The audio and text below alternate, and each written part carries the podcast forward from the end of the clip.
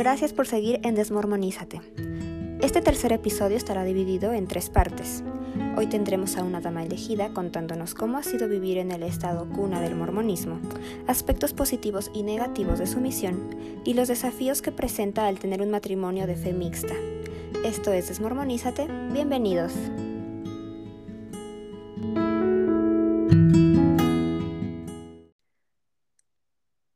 Hola a todos, bienvenidos y bienvenidas a Desmormonízate. En este episodio vamos a tener a una invitada muy especial que nos estará contando un poco de sus experiencias dentro de la iglesia y en su vida, cómo ha sido para ella esta transición a salir del mormonismo. Entonces, quiero darte la bienvenida, Briana, y cuéntanos un poquito de ti. gracias por la introducción. Como dijo, es, mi nombre es Briana. Tengo 25 años, casi 26.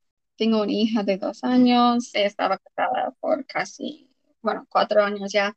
Y como dijo, era miembro de la Iglesia de Jesucristo de los Santos de los Últimos Días. He sido miembro toda mi vida. Nací dentro de la iglesia.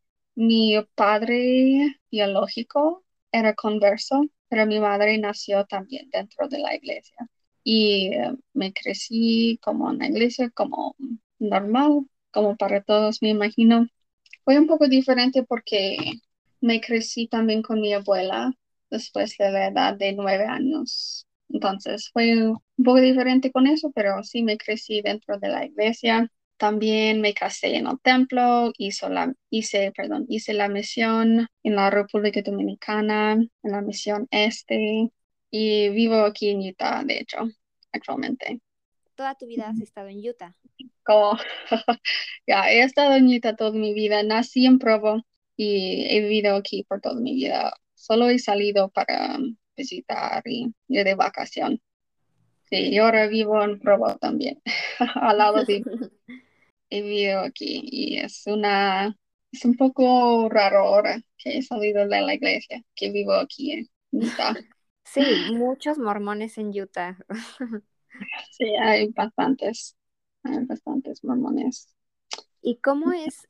Por ejemplo, yo pues toda mi vida también fui miembro de la iglesia y estudié en una escuela, en una preparatoria de la iglesia. Entonces, era un ambiente muy diferente, ¿no? O sea, todo lo que yo viví antes de ir a, a esta preparatoria, que es ahora el Centro de Capacitación Misional en México, entonces, antes de eso, mi, vida pues era muy normal, ¿no? Porque no convivía con muchos miembros de la iglesia en el vecindario, incluso en mi familia, eh, solamente mi familia cercana eran miembros de la iglesia, pero los demás no, no eran. Entonces, para mí estar en el Benemérito era un ambiente muy, muy de miembros de la iglesia y cuando salí otra vez era como regresar al mundo normal. Pero ¿cómo es vivir en un lugar donde todos son miembros de la iglesia? ¿Cómo es? Oh, es muy diferente. Como yo he ido a Honduras, por ejemplo, con mi esposo, que es de Honduras, y no, como no he vivido, pero he visitado muchas veces Florida, que es un lugar, por ejemplo, muy diferente que Utah. Y han visitado Florida. Pero sí es muy diferente como yo recuerdo en la, en la escuela, tenía como 11 años y esa era la primera vez que había conocido a alguien de una otra religión. Solo conocía mormones, como todos mis amigos eran mormones y si no fueron mormones, no fueron como fueron mormones, pero estaban inactivos, pero eran mormones, ¿no? Y entonces la iglesia en Utah hace que todos sus amigos son mormones, todas las personas con quien vas a la escuela son mormones. Y eh, cuando conocí a esa chica católica, fue muy diferente. Como ella llevaba una, como una cadena con una cruz. Nos enseñan que eso es malo. en mi barrio nos enseñan que no debemos llevar cruces porque cuando lo hacemos está diciendo que enfocamos en la muerte de Cristo y no en su vida. Son muy, muy estrictos con esto, pero whatever. Entonces, es bien diferente, es como una burbuja, cuando lo describo, lo describo como una burbuja, porque vives aquí en Utah y cuando todos son mormones, la cultura, la iglesia lo influencia, como no hay discotecas aquí, como hay uno ahorita en Provo, es como es un poco nuevo, como es muy diferente, no hay discotecas, como nadie bebe mucho alcohol, realmente. Es muy diferente. Cuando uno sale a visitar otros países, otros estados, es tan diferente. Y también cómo son las personas, porque como aquí en Utah es que todas las personas casi son iguales porque son miembros. Y no quiero decir que tienen la misma personalidad, pero kind of, un poco. Casi. Casi tienen la misma personalidad porque hacen las mismas cosas, ¿no? Van a la iglesia, van a las actividades de la iglesia, viven su vida en esa misma manera, como... Sí, porque en realidad, pues sí, eh, cambia muchos de los aspectos de la vida de las personas, ¿no? Entonces, para nosotras, pues es, es normal como crecer con ciertas ideas o crecer y no consumir algunas eh, bebidas o comida, etcétera. Pero para las personas también que llegan a la iglesia, cambian también, se vuelven uno de ellos, ¿no? Uno, de, uno más en las filas de la iglesia. Así es como yo, para creciéndome, pensé que como otras personas que, por ejemplo, tomaban café, que es una cosa normal, ¿no? que es una cosa que muchas personas lo hacen, pero tomar café, hacer ciertas cosas, tener tatuajes, cosas así, me parecía muy raro. Que, que esas son cosas que son normales afuera de Utah. Para mí fue como yo pensé que era un pecado, claro, pero era muy diferente. Sí, sí, es una vida muy distinta, ¿no? Como dices, es una burbuja. Sí. Y me dices que hiciste tu misión en República Dominicana Este. Sí, serví en Santo Domingo Este. Sí. ¿Cómo, ¿Cómo fue tu misión? ¿Qué fue lo que a ti te motivó a ir a la misión? Bueno, yo en mi penúltimo año de bachiller, cuando ya cambió la edad para las mujeres de 21 a 19, entonces fue un como un gran cambio, ¿no? Un gran cambio. Y antes de cambiar la edad, yo estaba con la idea que, porque así nos enseñan en la iglesia, bueno, si no estoy casada, y ahora como a pensar que yo hubiera podido estar casada antes de la edad de 21, guácala, me da como, me da como, es muy joven. Pero en este tiempo no, yo pensé, bueno, tal vez si no estoy casada o no estoy en la universidad, en BYU, claro, aunque no voy a BYU, pero en este tiempo. Entonces, yo estaba pensando, pues tal vez que no estoy en esto, no, pero cuando ya cambia la edad, yo, oh, bueno, yo, ¿por qué no ir a la No, ¿qué más voy a hacer? Claro, no voy a viajar ni nada, voy a la... Entonces, y también yo era la, como no soy la más mayor, pero casi en mi familia, entonces yo pensé, bueno, voy a ser la primera, ir a la misión y mis me crecí más con mis, mi tío y mi tía, que son como mis padres, y ellos estaban muy orgullosos de mí, de ir a la misión. Y estaban muy emocionados cuando solo lo mencioné, entonces sentí un poco de presión de ir a la misión. No. Entonces sentí esa presión y por eso escogí en ese tiempo. Yo sentí que tenía no, un testimonio del, del Evangelio y quería ir a predicarlo. Entonces, por eso que es lo que me hizo escoger ir a la misión más, por eso. Sí, y la verdad es que te escucho y es como si estuviera escuchando a mí yo, porque fue algo muy parecido. Yo em, también pensaba que si a los 21 no me había casado, tal vez iría a la misión. En, realidad nunca fue algo que estuviera en mis planes en primer lugar, eh, sino que también, bueno, en ese tiempo eh, yo tenía un novio que estaba en la mm. misión, entonces yo estaba, yo estaba esperándolo a él, ¿no? De la misión. Ah, y nos escribíamos y todo muy bonito y muy romántico, eh, ah. pero cuando se cambió la edad, yo estaba por cumplir los 19 como que todo ese ambiente misional que yo tenía a, este novio en la misión y mis amigos, yo les escribía a todos, entonces como que todo ese ambiente a mí me, me empezó a dar un poco por decir, ok, tal vez podría ir a la misión, pero si no me caso. Cuando se cambia la edad, fue que yo dije, ok, me voy a ir a la misión, porque si no me voy ahora, no me voy a ir, porque yo decía, si, si este chico regresa y se quiere casar, pues ya no me voy a poder ir a la misión. Entonces, pues me fui a la misión y yo también era como la mayor, o sea, fui la primer misionera en mi familia, dentro de mis hermanos y de mis primos. Sí había como un poco, tal vez no, no presión, pero sí esta idea de que pues yo era el ejemplo, y tenía que ser un buen ejemplo porque era la más grande. Así, así sentí un poco yo, como una expectativa. Sí. ¿no?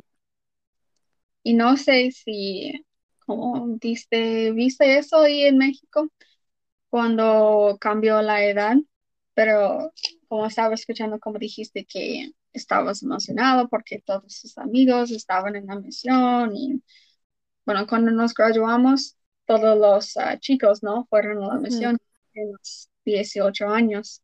Y creo que, ese ambiente, esa emoción, que ah, tengo que ir a la misión, porque muchos de mis amigos que conocí, que conocí en la bachiller, estaban yendo uno, dos, tres meses después de graduarse, que es muy joven. Sí. Aunque dicen que es que deben sentir un poco de vergüenza, no hay que sentirlo, pero ellos llegaron, muchos llegaron temprano a la misión. Por eso que creo que había esa tanta emoción, pero no estaban preparados, porque yo pienso que 18 es muy joven y 19. 18 es muy joven para ir a, a otro país que no sabes el idioma o a otro estado, como, pero esa, la misión es muy difícil. Y la iglesia no creo que preparó estas como primero, las primeras personas que salieron con ese grupo después de... Sí, y por ejemplo, acá en México, los hombres siempre, siempre salieron a los 18 años, entonces el que cambiaran de 19 a 18 años en hombres, realmente aquí en México no afectó, pero sí mm. afectó en las mujeres, ¿no? Y como, como dices, eh, todos nuestros amigos después de la preparatoria, el bachillerato, todos estaban en la misión. Había uno que otro que todavía estaba en casa, pero siempre había esa presión, ¿no? ¿Y cuándo te vas a ir a la misión? Porque todos tus amigos ya están en la misión. Y cuando cambiaron la edad de las mujeres, también como que hubo un boom en el que todas quisimos ir a la misión eh, por diferentes situaciones, pero eh, supongo que también influyó mucho como la presión en la iglesia, porque cuando yo regresé de la misión, mi hermana tenía 19 y yo recuerdo que en la iglesia le preguntaban a mi hermana, ¿y te vas a ir a la misión o te vas a casar? Entonces, o tienes que hacer una de la una cosa o la otra. Como no puedes hacer otra cosa, no puedes ir a trabajar, ir a la universidad, tienes que casar, ir a la misión. Sí, no, no hay opciones en realidad. Y no porque obliguen a que, a que las haya, ¿no? A que solamente escojan una cosa u otra, pero sí existe siempre esa presión de, si no te casas, vete a la misión, ¿no? O si tu plan no es casarte, ah, bueno, entonces vete a la misión, en lugar de, pues, enfocarse en estudiar o en trabajar o hacer otro tipo de actividades que están bien. Y he escuchado personas decir, aquí en Utah, pues, vaya a la misión, porque si no, si no casas antes, vas a conocer a tu esposo ahí y después te puedes casar. Ah, es la presión de casarse y la cultura de que las mujeres deben casarse jóvenes muy fuerte en la iglesia. Sí, sí, también, por ejemplo, yo cuando me casé tenía 21, casi 22. Yo había regresado de la misión un año antes. Ya. Sí, me casé casi a los, casi a los 22. Y eso es muy joven, casarse a las como, pero si lo piensan aquí en la iglesia. Sí. Como mi tía se casó. Ella se casó a los 18 años. 18. Este fue hace como 30 años, ¿no? Pero hasta ahora como lo hacen y piensan que es normal. Sí, wow. Salirse con alguien por dos meses y comprometerse dos meses después y casarse dos meses después, está bien.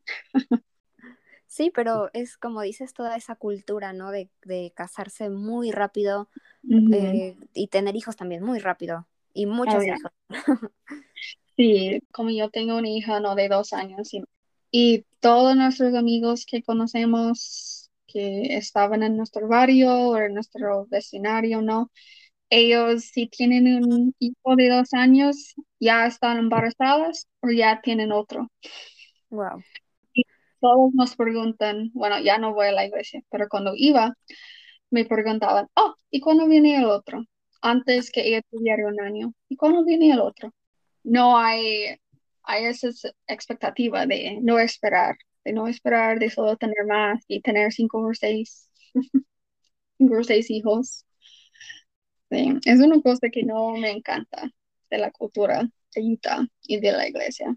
Sí, y yo pensaba que eso era algo que pasaba en México. Yo pensaba que pues las personas en México solo eran muy eh, metiches en la vida de las otras personas, pero ya veo que no. No, así es también acá con todo. Y por ejemplo, yo tuve un embarazo muy difícil y mi hija nació temprano, como no la llevé al final. Y estaba con oxígeno y con una máquina para su corazón. Y entonces fue muy difícil, ¿no? Y tengo una enfermedad que me afecta cuando estoy embarazada. Y mi, mi propósito en decirle eso es que hasta que cuando yo dije a esta persona es que, mira, tuve un embarazo difícil, estaba muy enferma, estaba vomitando por 20 semanas y más, por mi hija nació temprano, no, no les importan. Digan, ah, bueno, ella tiene que tener un hermano, ¿no? Ella necesita un hermano, o bueno, tal vez su próximo embarazo va a ser diferente, o bueno, o me dicen, bueno, como valió la pena, ¿no? Y sí valió la pena, como estoy agradecida por mi hija y la amo, pero es muy incitativo.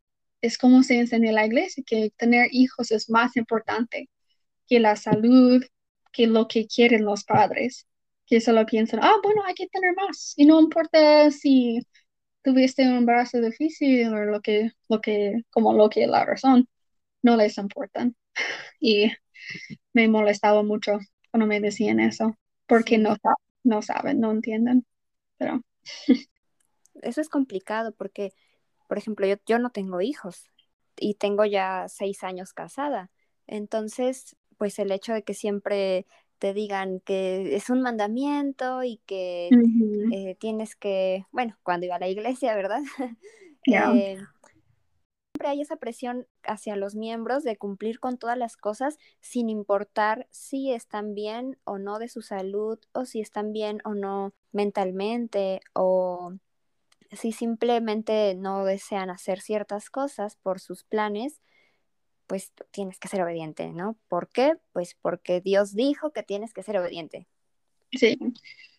Y esa es una cosa que realmente la cultura cree en la iglesia, no solamente con los embarazos, pero con, cualquier cosa que, como yo no creo que Dios ya manda esas cosas, ¿no? Yo creo que la, el Dios mormón no es falso, es falso, pero es la idea en la iglesia que el, el Dios mormón, Él quiere que sacrificamos todo, nuestra salud, nuestras vidas, nuestro dinero y todo eso es más importante. O, bueno, lo que quiere la iglesia o lo que dicen que quiere Dios es más importante que esas cosas, que yo creo que es una idea muy, como muy tóxica. Yo creo que es una idea muy tóxica. lo que cree la iglesia y como también lo que cree en la cultura de la iglesia también, que debemos sacrificar todo y no importa las consecuencias. Pareciera que quien sacrifica más o quien sufre más tiene mejor recompensa, ¿no? O vendrán mejores bendiciones. Sí, como, oh, si estoy como, si estoy sufriendo es porque estoy sacrificando y está bien y todo va, como ya va a valer la pena. Cuando me, muero o lo que, o más tarde va a estar bien. Pero no siempre es así. Yo pienso.